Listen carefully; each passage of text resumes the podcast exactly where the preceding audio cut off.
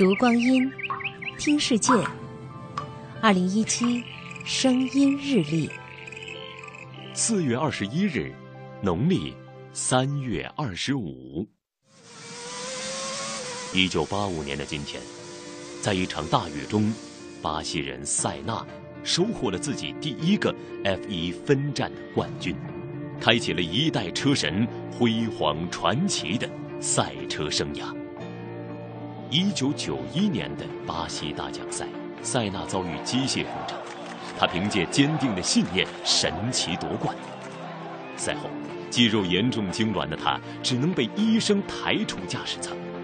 很多人通过车载电台听到了他因为疼痛而声嘶力竭的喊叫。都说塞纳擅长雨战，但是他的教练科布拉知道，那是因为他对超越极限的渴望。驱使着他，他曾告诉我说：“这太恐怖了，我除了前面的车胎印痕，什么都看不见。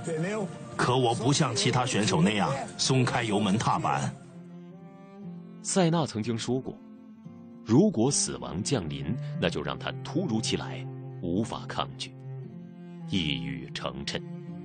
一九九四年的圣马力诺站。塞纳的赛车以三百公里的时速撞击混凝土护墙，车神陨落。他的离去带动了 F1 运动一系列安全改革，降低引擎功率，增加座舱安全性。可以说，是塞纳的生命换来了此后二十年 F1 零死亡。二零一七。声音日历。